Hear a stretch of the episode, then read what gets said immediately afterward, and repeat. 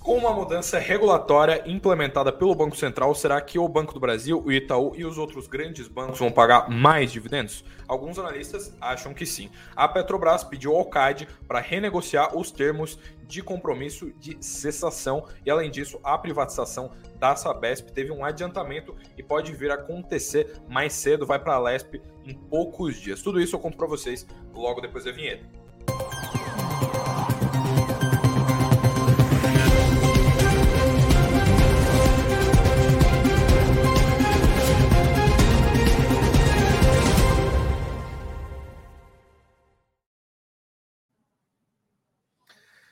Olá, lá, boa noite. Agora sim, começando o noticiário dessa quarta-feira, dia 29 de novembro, finalzinho de mês. Boa noite aí para todos vocês que estão comparecendo aí nesses primeiros minutos de live. Boa noite aí para Cristina, para o Ângelo, para o Gerson, para o Edson, para todo mundo aí que está uh, eh, entrando nesses primeiros minutos de, uh, de live aqui. Re uh, relembro todos vocês aqui, né, para vocês darem, darem aquela, aquele like maroto para ajudar nosso conteúdo e também para o YouTube entregar uh, esse vídeo aqui, essa live para mais gente. E se você for novo por aqui, não esquece de se inscrever no canal. E bora falar do noticiário, bora falar do que, que rolou hoje, porque uh, apesar de a gente não de a gente não ter tido uma volatilidade tão grande no Ibovespa hoje, a gente viu uh, vários pontos que foram bastante relevantes, várias vários relatórios, inclusive de site. Hoje foi mais um daqueles dias que o seu site foi bastante protagonista do noticiário. E bora falar então como é que fechou o pregão, porque hoje o Ibovespa interrompeu ali. Uh, a gente está nesse, nesse mês de novembro que está sendo bem glorioso, né? Esse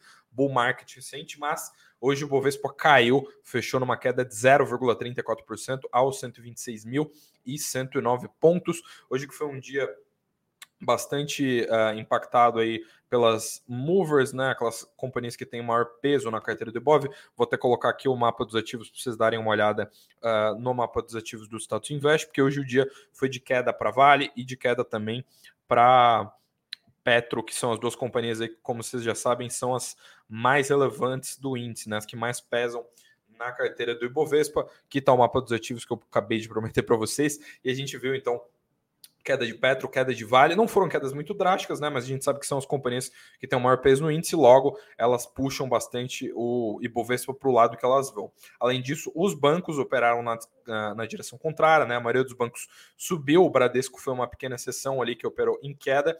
Uh, e o dia, quando a gente pega o restante da carteira, né, quando a gente pega a boa parte dos outros papéis, como vocês estão vendo nessa parte visual aqui, né, foi um dia bem misto, né, foi bem dividido entre o número de papéis que caiu, o número de papéis que subiu na carteira do Ibovespa. A gente viu, inclusive, o uh, Eletrobras também subir aqui, BTG, lojas uh, localiza, uh, VEG, Itaúsa, várias companhias subiram, mas a gente também teve várias outras companhias que estão aí na carteira do índice, como exemplo da Radrogazil, JBS, uh, ah, BP Seguridade, Cosan também caiu. Então foi um dia bem misto, não foi aquele dia, não é aquele dia que a gente vê vários quadradinhos verdinhos ou vários quadradinhos vermelhos aqui nesse mapa dos ativos. Lembro todos vocês que aqui nesse mapa aqui, né, quanto maior o quadradinho, maior o peso na carteira do Bovespa. E quando a gente olha para as maiores variações. Hoje, quem caiu bastante, né? Estava sendo protagonista na ponta positiva há pouco tempo e agora está como a maior queda do intradia. Foi a MRV. Eu, inclusive, trouxe aqui na live que nessa semana teve um pregão específico que ela subiu muito por conta de uma notícia da Minha Casa Minha Vida, né? Por conta daquela notícia uh, de um orçamento maior. E a gente sabe que esse orçamento maior, ele obviamente uh, coloca ali um, uma uma né, dá, dá vazão para que a companhia tenha uma perspectiva um pouco mais otimista e com isso as ações tinham subido muito. Hoje elas devolveram parte do seu, dos seus ganhos aí e mostraram um recuo no intradia e figuraram aí como a maior queda. Além disso, a Marfrig, a loja Sena e a São Martinho figuraram aí como uh, as maiores altas ali do intradia foram uh, as três companhias subiram pouco mais de 4%. E quem também caiu, que eu destaco aqui, né, não foi a maior queda, mas está na carteira do Bovespa, caiu mais de 3%, foi o Alpargatas, que está sofrendo com umas notícias recentes, já que tem algumas especulações na imprensa, inclusive, de que a empresa pode ter uma troca do comando, né, uma dança das cadeiras ali, os principais executivos virem a sair e dar lugar a outras pessoas, e a gente sabe que quando rola essas mudanças aí uh, no alto escalão dos executivos, na diretoria das empresas, obviamente isso faz preço. Quando a gente olha para os pregões lá de fora, lá em Wall Street, a gente viu pouca volatilidade, o Dow Jones subiu 0,04%, variou bem pouco, enquanto o S&P operou na direção contrária e fechou com 0,09% de queda, e a NASA caiu um pouco mais, caiu 0,16% no intradia dessa quarta-feira. Lá na Europa, a bolsa de Frankfurt subiu 1,1%, Londres secou 0,43%. Nesse contexto todo, o Eurostoxx, aquele índice pan-europeu ali que agrega todas as bolsas europeias, avançou 0,45%. A gente teve algumas movimentações nas commodities.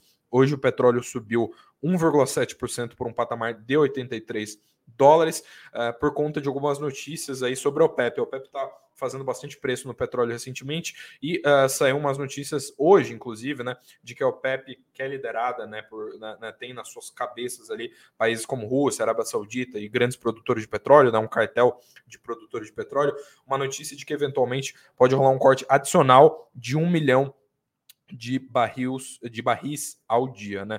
É, esse corte, obviamente, afeta a curva de oferta e demanda aí, né? E a gente vê uh, o, o preço subir. Então a gente vê uma alta de 1,7% no petróleo. O minério de ferro caiu um pouquinho menos do que 0,5% e fechou a 135 dólares a tonelada lá em Dalian. E o dólar subiu 0,32%, fechou a R$ 4,88. E agora bora para o noticiário, porque eu sei que tem uma parte considerável de vocês que está curioso com, né, pelo, pelo título, né? Pelo que está aqui sobre os dividendos do Banco do Brasil, né? porque a gente teve uma notícia que foi. Essa notícia é extremamente técnica, mas eu vou tentar explicar para vocês aqui o que, que aconteceu, por que, que existe essa expectativa de que os dividendos do Banco do Brasil, do Itaú e de outros bancos, né, mas principalmente Itaú, Banco do Brasil e Bradesco até mesmo, uh, subam no médio e longo prazo. Uh, qual que é o que, que aconteceu, né? O que, que mudou? A gente não teve nenhum comunicado oficial, né? A gente ainda sabe que os bancos estão discutindo como é que vai ser payout no ano que vem, aquela coisa toda.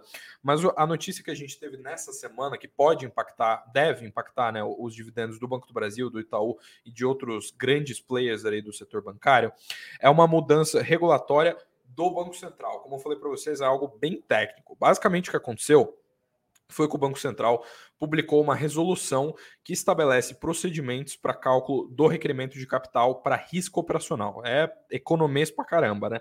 Mas o que, que isso muda? Né? Isso afeta basicamente o índice de Basileia dos bancos e uh, isso, nessa né, nova metodologia, substitui a, a, a atual metodologia de cálculo ali, que já vigorava desde 2013 pelo modelo padronizado, único que, segundo o Banco Central, é mais robusto, mais sensível ao risco e aumenta a comparabilidade do requerimento de capital ah, para as instituições financeiras. Segundo o Banco Central, esse impacto aí ah, é de 34 bilhões, mas é um impacto né, arraigado no, no, sistema financeiro inteiro.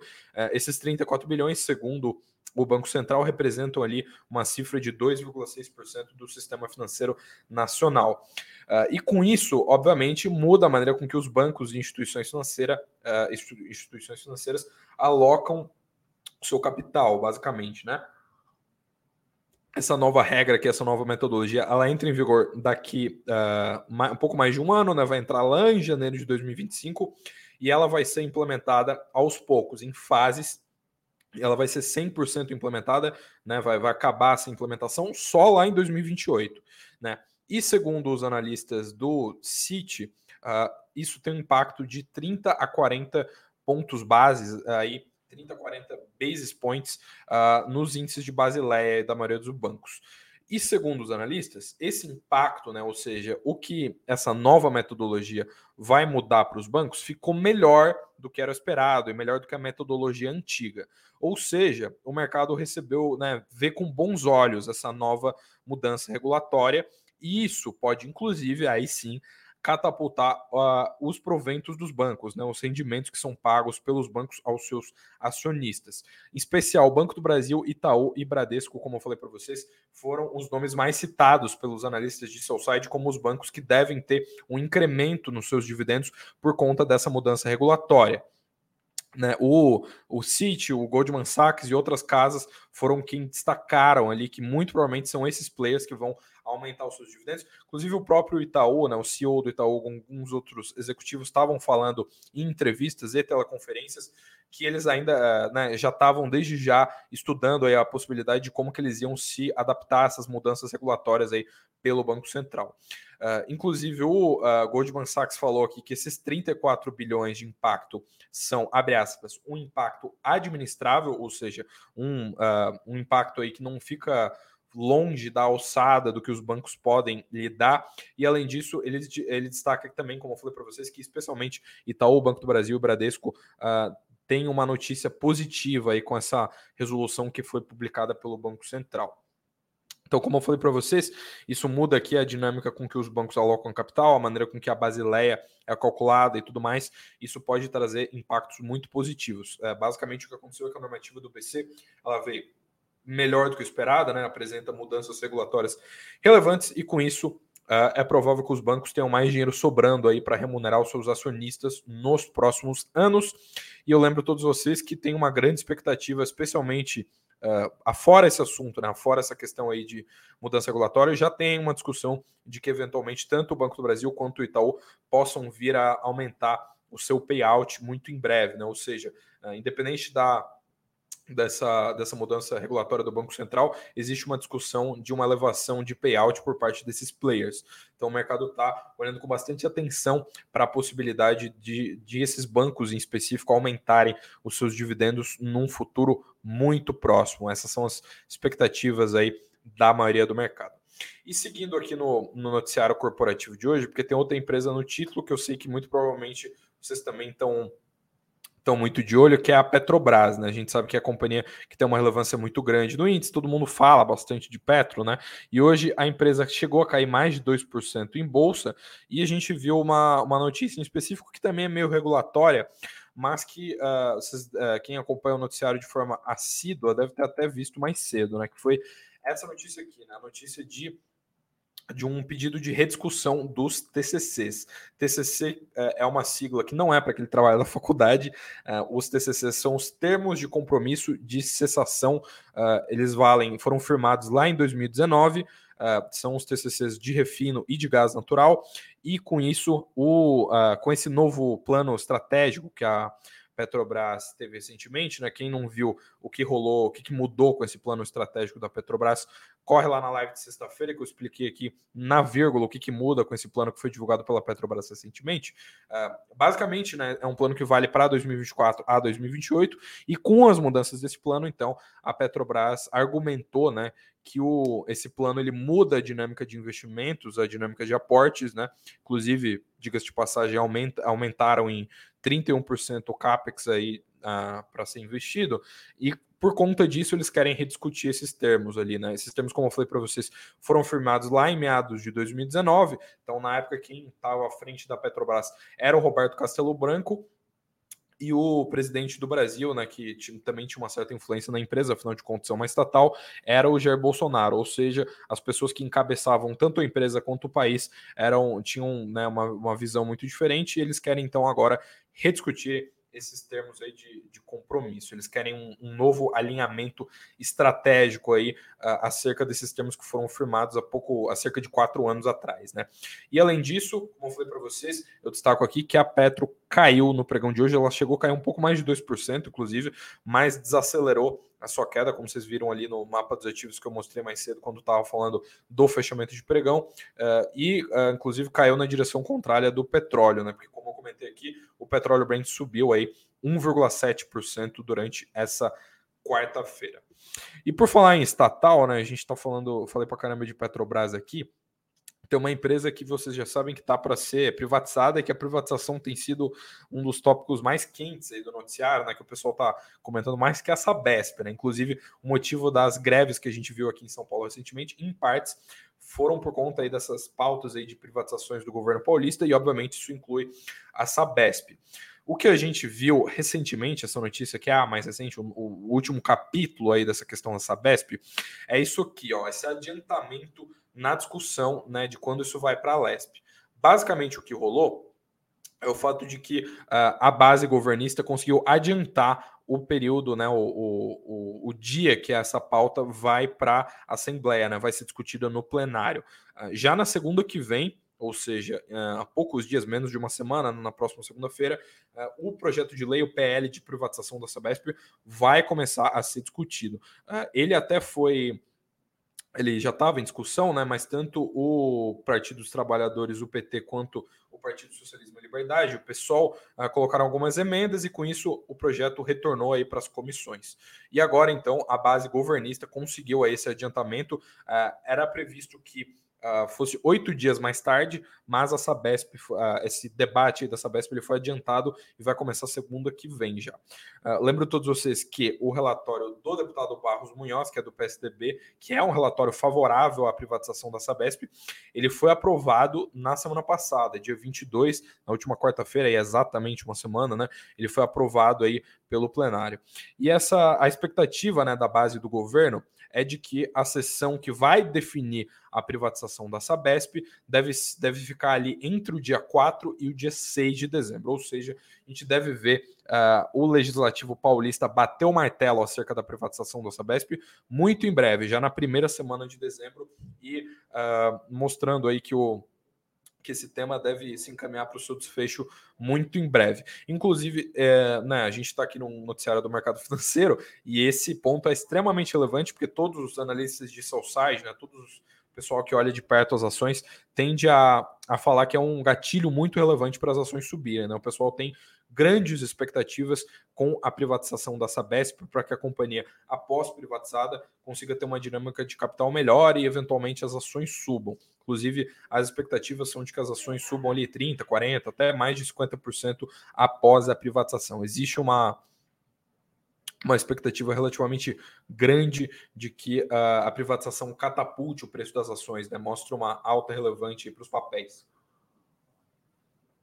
E aproveitando esse essa pausinha aqui para para me hidratar, para lembrar todos vocês, vi que a audiência tem só subido até agora, né? Relembro todos vocês de deixar o seu like aí e também uh, né, se inscrever no canal se você for novo por aqui. Tô dando uma olhada no chat aqui, dá uma boa noite aí pro Júnior, pro Gilmário, pro Fábio, para todo mundo que tá uh, entrou, entrando aí nesses minutos aí para uh, ah, pro pessoal, inclusive o pessoal tá pedindo salve por cidade. Um abraço aí para Aracruz, no Espírito Santo, abraço pessoal do Sergipe. Pessoal tá todo mundo animado hoje, colocando todo mundo bem nacionalista e todo mundo bem colocando a sua cidade, colocando seu estado aí no, no chat. Inclusive, a gente sempre olha o feedback de vocês, então se vocês têm algum tema que vocês têm dúvida, alguma coisa que vocês queiram uh, ver aqui no noticiário, algo que vocês acham relevante, pode sempre colocar no chat, porque uh, a gente sempre dá uma olhada e, se possível, a gente traz algum analista aqui para comentar. A gente sempre fica de olho nas sugestões de vocês.